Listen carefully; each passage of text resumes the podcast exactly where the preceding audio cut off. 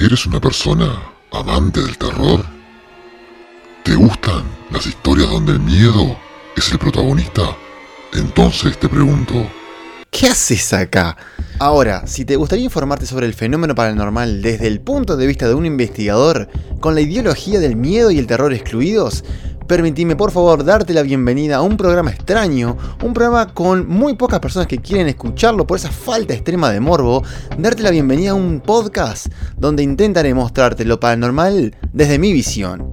Espíritus, demonios, larvas, viajes astrales, poltergeist, mis propias aventuras en lugares abandonados y por supuesto en casas de familia.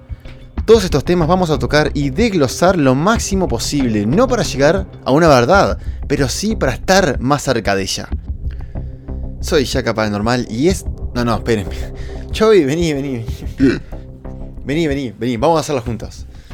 ¿Listo? Dale. Estimados, estimadas, bienvenidos a Paranormal Sin Miedo. Gente, gente, muy, pero muy buenas a todos. Bienvenidos nuevamente a Paranormal Sin Miedo, otro podcast más. No sé si ya vamos por el número 18, 19, yo ya perdí la cuenta más o menos. Pero por supuesto, este es la. mm, es, es uno, es uno de los finales. Creo que me quedan uno o dos podcasts más.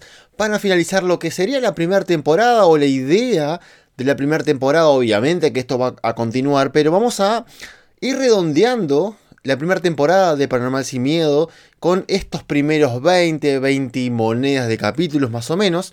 No sé si los voy a terminar en los 20, 21, bueno.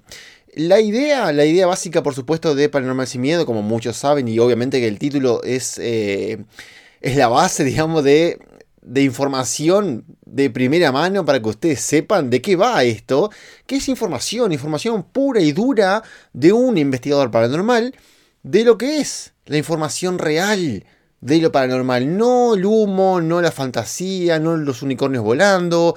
Por supuesto, tampoco eso me da a mí la potestad de decir es la verdad absoluta. No, lejos, lejos, lejos. Pero sí es una información de primera mano de mis investigaciones personales de lo que son investigaciones paranormales en casa de familia, en lugares abandonados, en experimentación. En experimentación más que nada con lo que es la comunicación con, bueno, llámenle en espíritus, demonios, eh, el otro lado, la puerta de luz y, lo que cruza para el otro lado, que uno puede llegar a hablar con ellos también, a través de la transcomunicación, que ese es el tema que vamos a abordar muy posiblemente en algún capítulo de Paranormal Sin Miedo, pero hoy obviamente que todos entraron, todos entraron por el título, porque son unos morbosos y yo sé que el público de lo paranormal es amante del morbo, por más de que, si eso les pasa en sus hogares después, no es lo mismo, es, lindo escucharlo en un podcast, es lindo verlo en un video, es, es lindo verlo en el cine, pero experimentarlo, experimentarlo pocos, pocos les gustaría realmente experimentar esto y no por un tema de miedo. Es por un tema simplemente de que en sus mentes es como que esto no existe. Es como que en sus mentes de alguna manera se idealizan de que "Ah, esto puede llegar a pasar. Me ha pasado a mí personalmente. A personas que he llevado a, a determinados tours que obviamente fueron esperando ver algún fantasma correr. Pero una cosa es esperar, una cosa es la idea, otra cosa es que te pase. Es muy diferente, es, eh, es otro mundo, porque la cabeza te cambia enormemente. Pero eso lo vamos a ir abordando eh, por otros lados, si quieren, porque el tema que nos trae hoy es el tema de la Ouija. Sí, sí, morboso. Yo sé que les encanta este tema de la Ouija. Pero muchas personas, obviamente, que me han dicho, como investigador paranormal, vos tenés que corroborar que la Ouija es, eh, es una herramienta real. Es, un, es una forma de comunicación real. Ahondemos un poquito en lo que es el, tiempo, porque la Ouija no es, eh, no es algo antiguo, es una forma moderna. Porque en la antigüedad Eh, obviamente, no en las épocas de los egipcios, no, no, no, no, estamos hablando de 1800, 1700, 1800, creo que era 1800 más o menos, no me puse a buscar mucho la, mucho la info, pero creo que andaba por los 1800 más o menos, creo que por Francia, no, por, Estados Unidos creo, creo que era, sí, sí, sí, sí, información random, esto, esto recuerden que esto charlas con información que tengo en la cabeza, no me pongo a a, buscar información de esto y del otro. No, no, no, no, no. Me, gusta que salga natural, porque si me pongo a estudiar, no, es como muy, muy, muy teatro y no, y no me gusta. Entonces, que fluya. Que yo me acuerde, por lo menos, desde que me puse a estudiar eh, todos estos temas locos, que me puse a leer. Bueno, acá mismo tengo el libro de los espíritus de Alan Kardec. Kardec fue uno Obviamente que no se llama Alan Carden para muchas personas que ah, eh, eh, este es un, es un, nombre ficticio que por supuesto se puso. Ahora realmente no me acuerdo el nombre real de la, de la persona, no, no me la acuerdo. Búsquenla, el nombre real de Alan Kardec si quieren. Pero todo partió básicamente con las investigaciones de Alan Kardec, con las investigaciones que él personalmente eh, ha realizado a em, específicamente lo que es la comunicación con espíritus, la comunicación con los muertos, la comunicación con el otro lado, pero no por la Ouija. Estamos hablando del padre, se le podría o la madre de la Ouija, que son las mesas giratorias, las famosas mesas giratorias que antiguamente eh, hubo un boom. Hubo un boom, digamos, con el tema de las mesas giratorias, algo así como acá eh, pasó cuando vinieron los ciber que todo el mundo estaba prendido en una computadora, jugando, chateando, etc. Bueno, en esa época era muy común también de que varias personas, tres, cuatro personas, se reunieran en una mesa a preguntar cosas a los muertos. Y hay muchas historias que dicen que eso funciona realmente. A mí no me ha tocado la suerte de, eh, de estar en un lugar así donde las mesas eh, eran reales, o sea, flotaban en un momento y empezaban a girar, hacían ruido, se movían, eran un espectáculo visual aparentemente. Después se fue modernizando un poquito más. Se fue algo así como la computadora muy grande, que era, esa, esa, mesa, a un iPad, un celular que empezó a ser algo más, más portable, como fue la Ouija. La, famosa Ouija, por supuesto. Eh, creo que eran. Eh, o sea que todo arrancó. Eh, déjenme buscar un poquito, porque creo que los hermanos Park, creo que se llamaban. Hermanos Park. Ouija, porque yo me acuerdo que eran los, los hermanos Park, que en realidad lo habían creado como un juego, por eso es que se llama, eh, a ver, ah, por acá creo que estaba, chan, chan, chan, mm, a ver, estoy, eh, para la gente que no sabe, estoy, estoy viendo en Google Image, porque yo me acuerdo que eran los hermanos Park, pero quería corroborar si había alguna Ouija, alguna foto real, porque no tengo una Ouija a mano para la gente que, que piensa que yo tengo una, no, no, no tengo ninguna. Eh, no, no tengo. A ver, no. No hay, no hay eh, puras fotos fantasiosas en Google, guay, Google, guay. Bueno, los hermanos Park, que yo recuerde al menos, fueron los que eh, crearon esta forma de, de comunicación. Para la gente que no conoce, voy a pensar que hay gente que no conoce todavía esto, es una tabla o una mesa, o lo pueden hacer a mano, pero en general es una tabla de madera, la original, una tabla de madera, con un típico sí, con un típico no, con unas eh, letras de abecedario de la A a la Z, unos números debajo y más nada. O sea, tienen un sí, un no, el abecedario y números. Y por supuesto, el ojo. Lo que sería lo que uno pone, eh, algo así como el ratón como el ratón para comunicarse, bueno, algo así, donde van a tener eh, el famoso ojo, donde ese ojo se va a posicionar encima de las letras, encima de los números. Siento que estoy diciendo algo que ya saben, pero también entiendo que mucha gente no conoce esta, estas cosas, porque capaz que la vio un poquito de costado en alguna película, etc. Y obviamente que sepan que esto es real. Ojo, es real el juego y, a ver, es un juego. Esto fue creado realmente para jugar. Esto se comercializó como un juego. Esto se comercializó para niños, para que jugaran con esto. Ojo, esto es real.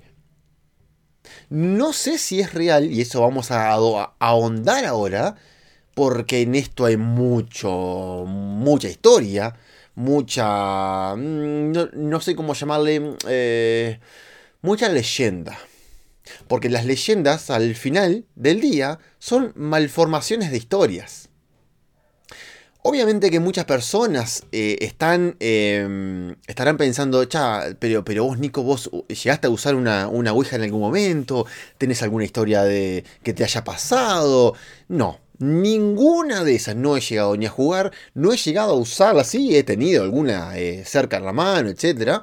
Nunca he llegado a usar ninguna. Y tengo, obviamente que tengo varias historias correspondientes a lo que sería los manejos historia, por ejemplo, eh, de familiares personales, obviamente eh, familiares cercanos, que me han contado, por ejemplo, de que en algún momento cuando la han usado, preguntando determinadas cosas, le empezó a salir, o sea, les, les, voy a contar cosas, digamos, que no es normal que yo escuche al menos, porque el tema de los espejos mucha gente lo conoce, por ejemplo, de que hay gente que dice, no, uno no puede tener espejos cuando tiene una Ouija eh, ahí para jugar, porque dicen que el aparente espíritu o demonio o energía que se va a comunicar a través de la Ouija se va a mostrar a través del espejo.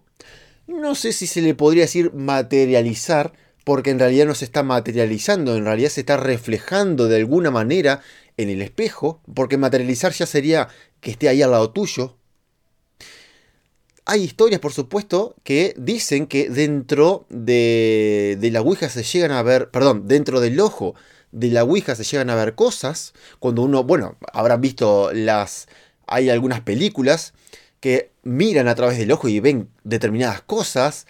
Eh, yo no tengo historias dentro, digamos, de, de la realidad que diga que eso es cierto. A diferencia de la Ouija, está el juego de la copa, por supuesto, que más o menos es lo mismo. Es un, es un celular un poquito más viejo al celular nuevo que es la Ouija. No sé si son medios iguales en, en, nacimiento, cuando eh, que hayan nacido al mismo tiempo. No tengo esa, esa info ahora, pero básicamente lo mismo. Eh, en tierra, bajando a tierra, todo es lo mismo. Es una copa, que está arriba de unas letras, de unos números, de unos signos. No, es lo mismo. Para la gente que piensa que puede ser diferente, eh, no, porque hay gente que dice, no, porque la Ouija es peor. ¿Por qué es peor? Si es lo mismo, es el mismo instrumento. Al final del día está llamando la misma cosa. Y ahí vamos a entrar en detalle.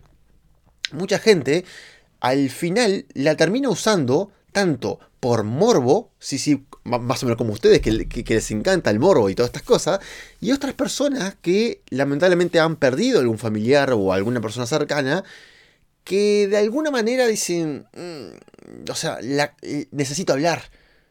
Y estamos hablando de, obviamente, una pérdida grande, una pérdida, digamos, de que prácticamente no te, no te deje pensar mucho, no te permita ni siquiera el miedo. Perdiste a tu madre, perdiste a tu padre, un hermano, la angustia, la angustia que te, que te prácticamente te obliga a, usar estas cosas. Si las tenés a mano, pónganse en ese lugar. Si las tienen a mano, ustedes no lo harían. Y capaz que dicen que no, pero en el momento no lo saben. Tienen que tener un desapego muy, muy fuerte con las personas o, o sea, llamarlo desamorado, como mucha gente lo llama, yo no lo llamaría así, sino desapegados que es muy diferente a, mi entender. Si son desapegados de sus familiares, y es más fácil. Ahora, hay mucha gente que es muy apegada a sus familiares y cuando pasan estas cosas, estas separaciones, y uno llega a incurrir a estas cosas, a una Ouija, a un juego de la copa, hay otros juegos, por supuesto, pero los más famosos son estos. Y cuando uno entra a usar estas cosas, hay mucha info, mucha mm, eh, mala info, en realidad, que son Ah, cuando usas una Ouija se abre un portal. Bien. Cuando jugás un juego de la copa se abre un portal. Ta. ¿Y de dónde sacan eso? Porque esto me hace acordar al final a, eh, a que si una persona curaba a otra con algún yuyito, ya sos una bruja y hay que quemarla. A mí me suena muy a eso. Ahora, ustedes ¿Realmente tienen alguna información? ¿Tienen una cosa tangible? ¿Pueden tocar el portal? ¿Pueden sentirlo? ¿Pueden un algo? No lo sé. ¿Me pueden comprobar realmente que se abre un portal? ¿Con una Ouija? ¿La culpable realmente es la Ouija o es la persona? Volvamos al tema de... Eh, no, lo quiero mover mucho del tema de la Ouija, por supuesto, pero pensemos en un, en un eh, egregor. Pensemos en, la, en los conceptos básicos de la magia. En la concentración, en la fe, más si son dos o tres, cuatro personas. Porque recuerden que una de las reglas básicas que se dice que uno tiene que tener para jugar a la Ouija, parte. A la Ouija no, se dice Ouija o Ouija.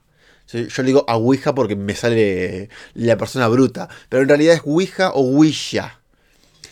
Después si quieren busquen la definición, etcétera, bla, bla, bla. Porque creo que esto venía del francés, algo de eso de Wii eh, sí, y, ya creo que era no. ahora la verdad que puedo estar tirando fruta, pero creo que venía por, por esos lados. Puedo estar tirando, fruta tranquilamente, pero creo que venía por esos lados. Pero creo que la pronunciación era Ouija, no Ouija, era Ouija. En fin, no vamos a andarnos mucho en, la info, vamos a la practicidad. Entonces, cuando uno al final usa estas cosas, dicen que abren un portal que se van a comunicar con lo que ustedes quieren. Por supuesto, uno quiere comunicarse con sus hermanos, con su... Y la intención puede llegar a lograr dos cosas.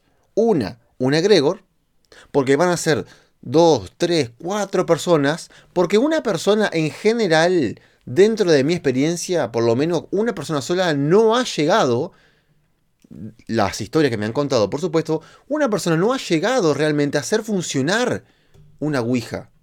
No la ha llegado a hacer funcionar. No se mueve, se queda quieta. ¿Por qué? Y para mí viene por ese lado. Para mí viene por la falta de intencionalidad o la falta de energía de más personas. Hacen falta, sí o sí, dos, tres, cuatro personas. Hay personas que dicen, no, necesitas una medium también metida en el medio para que canalice, para que, etcétera. También, obviamente, que le dan el misticismo. Necesitan velas, sin espejos y que esté todo apagado. La cabeza te trabaja. La cabeza trabaja muchas veces para mal. Empieza a venir el miedo. La intencionalidad se mezcla con el miedo. Imagínense una olla con intención, con miedo, con susto. ¿Qué pueden crear? Y cualquier cosa. Menos eh, lo que ustedes se quieren comunicar, su amigo, su madre. Muchas veces, en realidad, lo que van a traer, lo que van a traer, y esto no estoy hablando literalmente de que la Ouija es un portal, no. Dentro de mi forma de ver las cosas, al final del día el portal lo van a crear ustedes. Lo van a crear con una Ouija, lo van a crear con una vela, lo van a crear con una PlayStation 4, lo van a crear como con lo que haya en la mesa. No bueno, a mí me han llegado historias tan, tan absurdas, por ejemplo, de comunicaciones con determinadas eh, deidades, por ponerle un nombre, o determinadas energías a través de chat, de chat con una computadora. Y eso mucho uruguayo muy posiblemente lo haya visto más, más que nada por el tema de voces anónimas, que hay un capítulo, uno o dos capítulos creo que había de algo de eso, donde, no sé si era el chat del infierno, no me acuerdo qué, qué bolazo, algo de eso era, pero no lo quito de lo que podría ser tranquilamente una realidad. Porque al final, los medios siempre terminamos siendo nosotros. Los medios no se manejan solos. Si ustedes dejan una Ouija tirada ahí, no se va a manejar sola, la van a tener que manejar ustedes. Muchas Ouijas, al final, también las puede manejar con su inconsciente como se maneja el tema de la radiestesia. Muchas personas, obviamente, a la, vez que pasa con los péndulos y con las varillas, muchas personas les van a decir, no, se movió solo, sí, lo moviste vos. Lo que pasa que con tu, eh, con tu inconsciente vas a tener ciertas informaciones sin darte cuenta. Y eso pasa, gente, eso no lo pueden descartar en la vida que la Ouija funciona, la Ouija funciona. ¿Por qué? Y porque es muy, em, ¿cómo, ¿cómo llamarle? Es muy lógico de que pase principalmente por el inconsciente. Eso es por lo principal. El inconsciente trabaja así. Yo, a ver, lo vivo mucho más con el tema de la radiestesia. Y ese instrumento básicamente es a pulso. Es a pulso al igual que son las varillas y al igual que es el péndulo. La Ouija y la copa son instrumentos a pulso. Los mueven ustedes. Algún nervio, algún... sin querer los mueven. El inconsciente, por eso es inconsciente. No es algo consciente. Ustedes no lo están moviendo porque quieren. Ahora muchos me van a decir, no, porque yo pregunté tal cosa y me dijo el nombre de mi abuela. De mi abuela que está fallecida y solamente yo sabía el nombre. a eso voy. La información la van a tener ustedes siempre. Información que solamente ustedes saben. No tiene necesariamente que ser un demonio, un espíritu, un ser celestial. No. Tienen, perdón, pueden ser tranquilamente ustedes con el inconsciente como pasa con las varillas, como pasa con el péndulo. No sé si hay otros. hay otras cosas, por ejemplo, el aurímetro, pero eso es, un mundo aparte, no es nada que ver. Eso es para medir la, distancia del aura. O sea, hay otras cosas de, de radiestesia, pero no, no es para eso. Porque ya hay mucha gente que me ha preguntado si el aurímetro sirve, por ejemplo. No, no, el aurímetro es para medir el aura. La gente que no conozca lo que es aurímetro, Google, San Google, aurímetro. Y van a ver lo que es. Pero como les estaba diciendo, la Ouija no tiene necesariamente por qué traer un ser negativo ni un ser positivo. Tranquilamente se puede usar como se usa la radiestesia. Ahora, ¿por qué yo no, la uso? Y porque es muy diferente. ¿Por qué es muy diferente? Por un tema psicológico. Al péndulo, uno en su mente lo tiene más asociado, por ejemplo, al reiki. Las varillas, uno lo tiene más asociado, yo personalmente lo tengo más asociado a la investigación paranormal. Yo, en mi cabeza. Perdón. Otras personas le pueden estar más direccionado a lo que es la búsqueda del agua. La Ouija. Y la Ouija es todo paranormal, demonios y que vuelen cosas y vuela fuego y infierno. ¿Por qué? Obviamente porque Hollywood se encargó de eso. Entonces la fe o la eh, confianza, vamos a llamarle confianza, la confianza que uno le va a tener al, al instrumento va a ser muy diferente. Uno no va a trabajar muy confiado por si se escapa algo. Si me preguntan a mí, y yo voy a estar un poco desconfiado. ¿Por qué? Y porque ese instrumento, al ser lo que es, y al manipular mentalmente a las personas, Tranquilamente ese objeto, esa Ouija que ustedes vayan a usar, tranquilamente pudo haber ya sido usado. Y como muchos sabrán, los objetos se pueden cargar con energía, como muchas cosas, como eh, juguetes, eh, prendas de ropa, adornos, como mil cosas. Por eso es que están los famosos objetos malditos, entre comillas, porque son objetos que tienen una carga energética grande. Ahora, una Ouija, y es muy difícil que se la cargue con bondad. Yo conozco, personalmente, perdón, ah, me, atacó el agua, yo creo que no tengo un juguito al lado. Personalmente yo conozco unas eh, brujas eh, que manejan perfectamente eh, el tema de la Ouija, pero lo manejan con un estado mental que las inhibe de alguna manera a que algo venga. Porque si viene algo es porque ustedes lo llamaron. Y no por la Ouija. Es por su intención mental. Todo parte de ahí. Si ustedes están muy centraditos de la cabeza y ustedes usan la Ouija, que no lo descarto, pero tengo, eh, tengo una intención grande de intentar experimentar de alguna manera, porque es algo que uno tiene que en algún momento experimentar, de decir, bueno, a ver, la voy a usar, lo voy a medir y lo voy a documentar de alguna manera para comprobar si es tan así como se dice o no. Si es real que abren un portal. Porque hay cosas que uno tiene que experimentar como investigador paranormal, como el tema de, los cementerios. Hay mucha gente que me dice, no, porque los cementerios están llenos de espíritu. Un, un carajo. en los cementerios, básicamente no hay nada. Nada. La única carga negativa que hay son las cosas que las personas dejan. Las flores, eh, adornos, eh, cuadritos, fotos, pero no por un tema de mala intención, sino por un tema de angustia, de, malas sensaciones, de extrañar. Es la angustia. La gente que va a los cementerios deja su angustia ahí. va llorando, va mal. Es la angustia. Lo que se siente negativo en un cementerio, y me ha pasado porque yo lo he, lo he intentado ir a experimentar, es la angustia.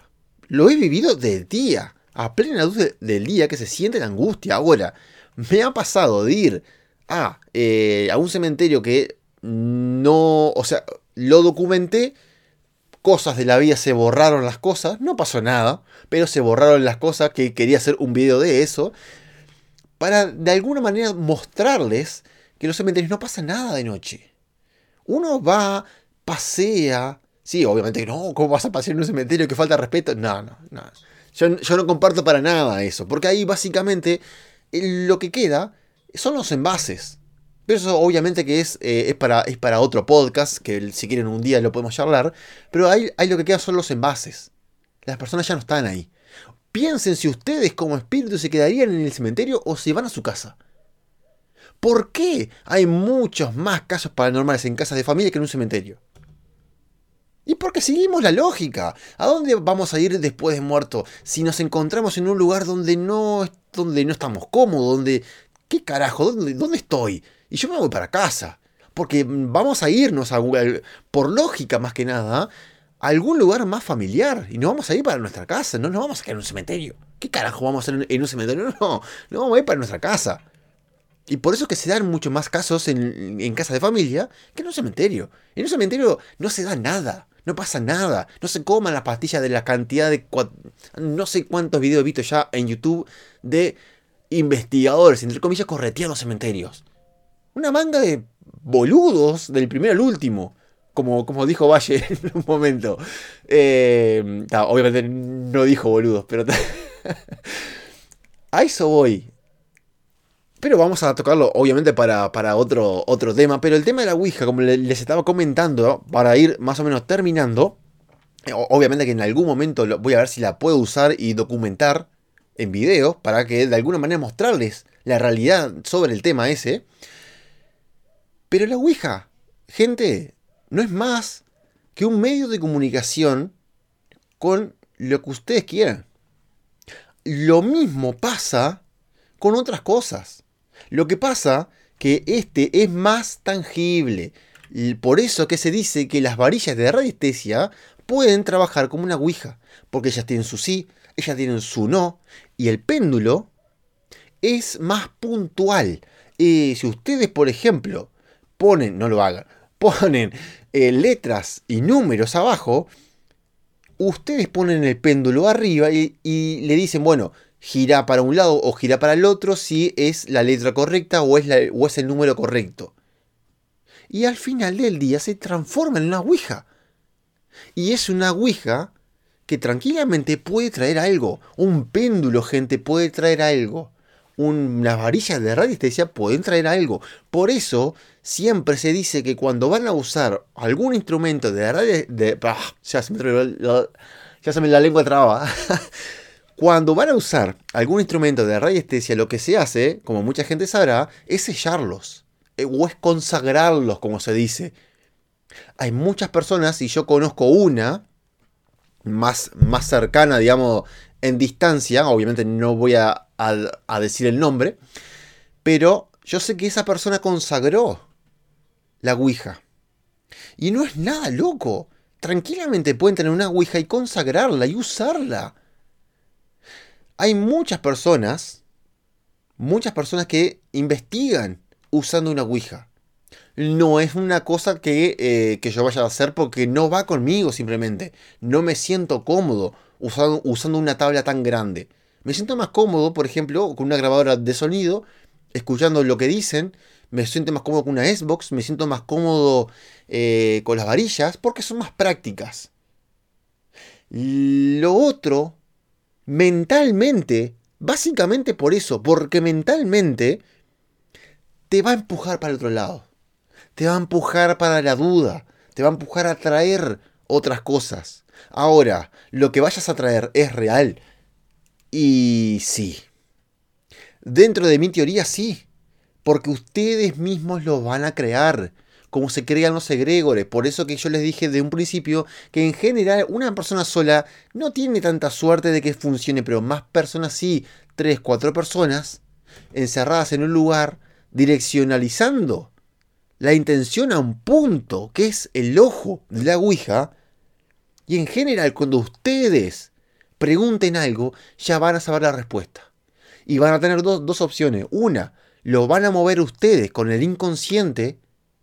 Lo van a, perdón, van a tener tres opciones. Una, la van a mover ustedes con el inconsciente. Dos, la van a mover las demás personas con el inconsciente colectivo porque ustedes tampoco no tienen por qué moverla, tranquilamente la puede mover su compañero de costado con la información que ustedes le están dando mentalmente con el inconsciente colectivo, que es algo así como compartiendo por wifi su info que tienen en la cabeza, sí, sí, es muy loco, pero esa, o sea, la, teoría es esa, y la otra es el Chobi. La otra básicamente es el Chobi. Ahora, ¿cómo el Chobi sabe esas cosas?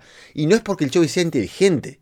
A veces puede ser, pero no porque lo sea, sino porque ustedes, a la vez que su compañero puede saber la información a través del inconsciente colectivo, también la puede saber el Chobi. ¿Cómo la lee? No tengo ni idea. Mi teoría es que ustedes, ellos los ven como un prisma de colores, a la vez que un prisma eh, crea como un arco iris en una pared cuando le, entra una luz blanca y la separa en, todo, en todos los colores que tiene a la vez el Chobi puede de alguna manera leer esos colores. Esos colores, cuando yo digo prisma, colores, es su aura.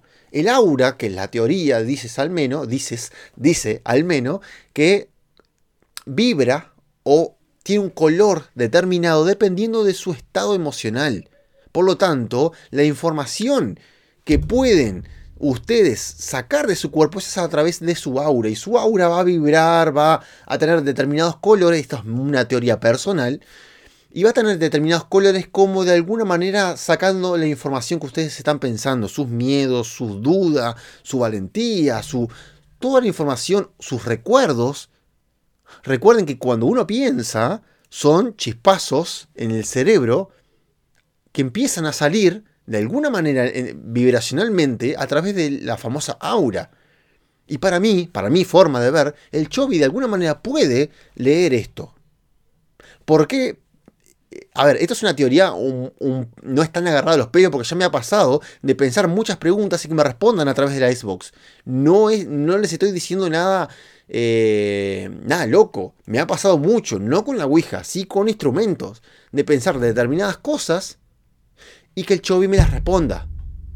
Por eso que también se dice que la investigación paranormal ustedes no pueden ir ni recordando familiares, ni con miedos, ni enfermos, ni, ni enfermos, ya se me mezcló la lengua, ni enfermos, ni nada de eso. Porque ustedes van a vibrar muy diferente. Recordando, van a vibrar muy diferente enfermos, con miedo, etcétera, etcétera. Por eso que eh, la Ouija tienen, si en algún momento la usan, úsenla pensando que no va a pasar nada malo. Tienen que ir con un estado zen muy grande. Al menos eh, estaría bueno que así sea, porque si ya van con el miedo, si ya van con el, mmm, capaz que viene el chovi, mmm, capaz que viene el diablo, mmm, y yo qué hago ahora, y muy probablemente pase, porque ustedes lo van a traer por la famosa la idea de, atracción y toda esa movida. Y si ustedes van con esa ideología, y muy posiblemente sus compañeros también, es un tema muy, eh, muy complicado para, eh, no tanto para charlar, sino para hacerlo. Porque uno lo puede llegar a usar solo, muy posiblemente funcione, como les dije, hay investigadores que lo usan y les funciona, pero más que nada para mi forma de ver por el inconsciente. Ellos usan su inconsciente para sacar determinada información con la tabla, pero tienen un estado mental muy, muy grande. No se dejan influir por la forma, por Hollywood, por el ojo y las películas, etc. Y no se dejan contaminar yo, si me pongo a usar una Ouija, una es muy incómodo y dos, no me siento cómodo. No me siento cómodo por la imagen, porque no me representa algo bueno. Simplemente por eso. Y si el instrumento en un momento complejo no te representa algo bueno o algo confiable, se complica. Porque ustedes en una investigación real, no cuando van a corretear a una casa, y no, no, cuando están en una investigación real, encerrados con quién sabe qué, como me llegó a pasar en, la cárcel del Coyotepe, como muchos saben, en, en, Nicaragua, si están en un lugar complejo, encerrados en un lugar así, tres pisos eh, en el subterráneo de una montaña, encerrados en esa cárcel, su cabecita les va a viajar. Les va a viajar de una manera tan épica que que les puede colapsar. Por eso que cuando van a hacer una jugadita de estas, mucha gente lamentablemente queda un poco mal. Muchos culpan a Chovy. No, la gente, la gente eh, es la culpable. No es el Chovy. No, la gente que va a, a esas cosas, que juega esas cosas con un estado mental un poco débil y se pueden quebrar en un momento así. Porque recuerden que donde pase una cosa que no se esperan, por ejemplo, se abrió una ventana, entró una ráfaga de viento y le pegó un puertazo a alguien y la persona, el corazón le sube de 0 a 1000 y les puede dar algo. Cuando jueguen a estas cosas, tanto sea el juego de la copa, tanto sea eh, la Ouija, son cosas, digamos, que eh, mentalmente no te van a, empujar a algo bueno, sino a esperar a algo malo, porque las personas en general que juegan a estas cosas esperan, esperan eso. Lamentablemente esperan eso. Muy pocos juegan para eh, saber información real, de, no sé, de, de cosas, eh, no sé, ahora no se me ocurre nada, de si yo vibro alto, de si yo estoy bien, de si, de si el mundo va a tener paz, no sé, estoy diciendo cosas que nadie va a preguntar nunca, no, van a decir, che, el infierno existe, che, vos sos un demonio, a ver, comprobalo, etc. Y en general hacen esas estupideces y cuando crean al o cuando crean anchovy, y si esa tabla ya estaba cargada con algo y la pueden liberar, pueden liberar lo que tengan dentro y eso se escapa. Cuando ustedes están ahí, a ver, la probabilidad es de todo. Acá puede pasar de todo. Puede ser inconsciente, puede ser inconsciente colectivo, puede ser que alguno de ustedes ya traiga un chovi y se manifieste en el momento porque ustedes están permeables a eso. Puede haber un chovi en la casa donde ustedes hagan eso. Puede haber un chovi en la tabla. Puede pasar de todo. Y ustedes lo que van a hacer enseguida es culpar a la tabla si salen de ahí con sus cabecitas sanas. Da para largo, da para largo, pero si quieren podemos hacer una, una, parte 2 de esto porque es un tema que está muy bueno. Obviamente que voy a, es como les dije hoy, voy a intentar de alguna manera hacer algún video en, en algún momento cuando, cuando consiga una. Vamos a ver qué podemos eh, de qué manera experimentar, no, como les dije ahora, no preguntar huevadas, sino usarla bien ver qué pasa, documentar, principalmente documentar si pasa algo, si no, con medición de campos, con eh, cámaras térmicas, con todo lo que tengamos a mano y documentar realmente si pasa o no pasa algo con eso. Más allá de la cantidad de historias que hay del tema, documentar si pasa algo o no. Bueno, gente, ya, eh, creo que ya por hoy ya por hoy ya eh, hemos, hemos terminado. No sé ya si, si voy por la 18, por la, por la 19, pero bueno.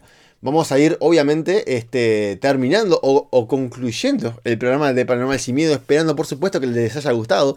Pero lo principal es que sepan y asimilen que el fenómeno paranormal no tiene ni debería poseer una característica tal como el miedo. Gente, no se olviden de seguirme. No, no me dejen, esperen, esperen. No se olviden de seguirme, por supuesto, en, en YouTube, que ya me queda muy, muy poquito para lo que son eh, la cantidad de seguidores necesarios para que el canal siga creciendo. Así que gente, si pueden ir a, YouTube, seguirme, ver los videos, etcétera, me van a apoyar y mucho. Gente, les mando un abrazo y nos estamos viendo.